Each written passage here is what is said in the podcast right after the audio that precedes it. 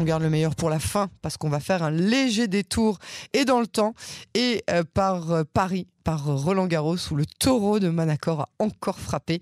C'était hier comme un cadeau d'anniversaire, comme pratiquement chaque année d'ailleurs, que l'Espagnol s'est imposé. On retrouve pour ça notre expert David Opstein. Bonsoir David. Bonsoir Yael, comment allez-vous? Ah ben moi c'est pas Rafa a gagné, je vais très bien, vous le savez. Directeur de l'agence Web Agency 360 et amateur surtout féru hein, de tennis, de paddle, de matcote. Euh, Dites-moi David, la vraie finale c'était hier ou c'était euh, il, y a quatre jours contre Joko au quart de finale? La vraie finale c'était contre Novak, oui. Il y a, il y a, pas hein. vraiment eu match euh, pendant la finale. Ouais, ouais. Mais c'était quand même un moment émouvant, j'imagine. Oui, très émouvant, euh, attendu ou inattendu pour certains. Euh, la quatorzième. Ouais. Euh, à son âge.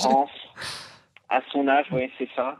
avec, comme, comme vous l'avez dit en introduction, hein, quasiment en, cadeau d'anniversaire, donc pour ses 36 ans, et une quatorzième victoire à Roland Garros. Alors, il a joué avec un pied quasiment paralysé. Hein. Il, a, dit qu'il le sentait même pas. Euh, je ne sais même pas comment c'est possible. Et surtout, qu'est-ce que ça veut dire, à votre avis, pour la suite euh, de, sa carrière?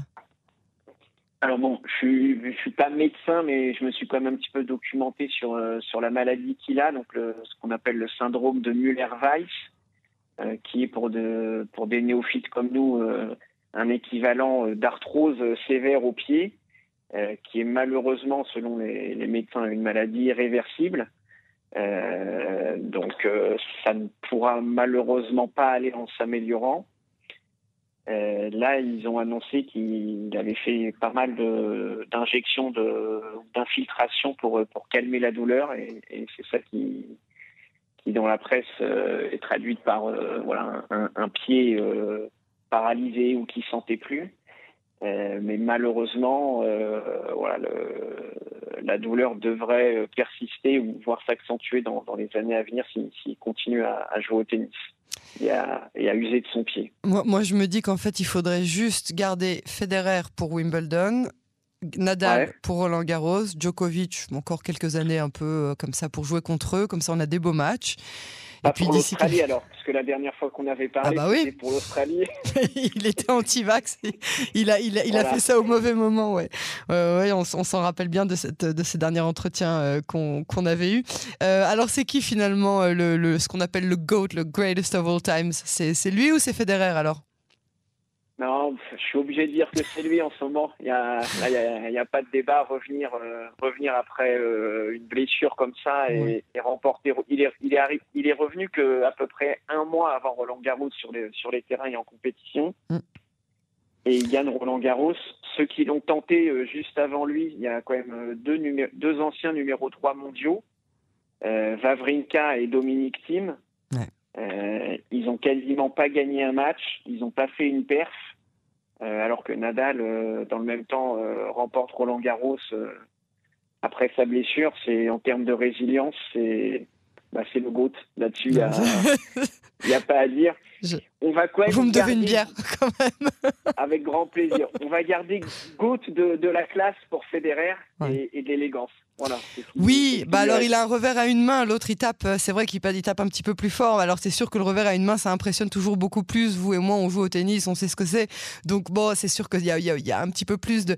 Mais, mais il y a quand même une histoire de mental, que on, en, parle depuis des années, vous et moi David, on peut le dire devant ah euh, tous nos auditeurs, il y a une question de mental où Federer n'est pas au même niveau que... que, bon, on n'est pas en train de les comparer les pauvres, en plus c'est ces deux amis qui s'aiment euh, profondément et qui ont énormément de respect dans, dans l'un pour l'autre, où il en est d'ailleurs, Federer?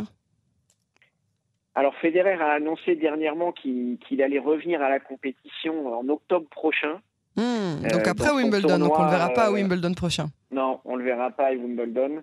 Euh, dans un tournoi qu'il affectionne particulièrement, parce que je crois qu'il a gagné une dizaine de fois, qui est donc le tournoi de Bâle, hein, qui est chez lui à domicile. Mhm. De Bâle, B-A, accent, accent circonflexe L-E. Hein, voilà. Exactement. De Bâle voilà, donc il, reviendra au tournoi de Bâle normalement en octobre prochain. Mhm. Euh, on, regardera. Je, suis un petit peu sceptique, mais on espère toujours qu'il reviendra avec un, certain niveau et que son, retour ne sera pas, euh, ne sera pas qu'une illusion. Mhm. mais voilà, il est, il, a, il est blessé, hein. il a des, des douleurs répétées au ménisque du genou droit depuis son arrêt. Mm. il fait tout pour revenir. Il y a des, selon la presse, quelques informations qui fuitent, qui sont des, des bonnes nouvelles. Euh, mais voilà, un retour à la compétition, on vient d'en parler, c'est compliqué. Ça l'a été pour Vavrinka, ça l'a été pour Dominique Thiem. Mm. Euh, on verra ce que ce sera pour, euh, pour Roger en octobre prochain.